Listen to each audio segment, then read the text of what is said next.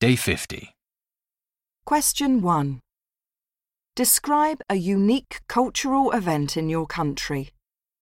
One unusual and very Japanese event is hanami, or cherry blossom viewing, which is a social custom practiced annually in spring by people of all ages. Cherry trees, known as sakura in Japan, represent the transience of life and also the beginning of new life in business, educational, and social contexts.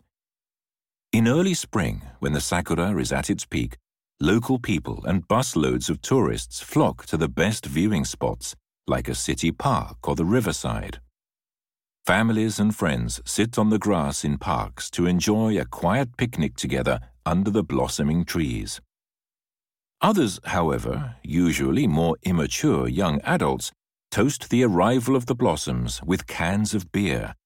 Unfortunately, this usually goes hand in hand with raucous shouting and other offensive behavior. While this may be a common sight for local people, consuming alcohol in beautiful public places like this must seem quite unsuitable to non Japanese citizens, as this practice is generally frowned upon around the world and, in some countries, is strictly prohibited. Question 2. To what extent should people follow local cultures when they travel or move to another country?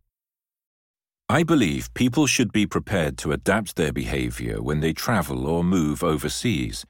In both personal and business scenarios, foreign visitors should do their best to conform to cultural norms and principles, as well as to social etiquette, because it is a way to show respect to a country's cultural identity.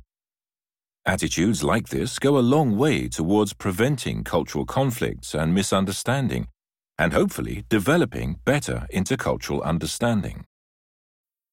Cherry blossom viewing. Annually.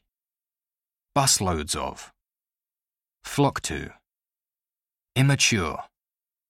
Toast. Go hand in hand with. Raucous. Common sight.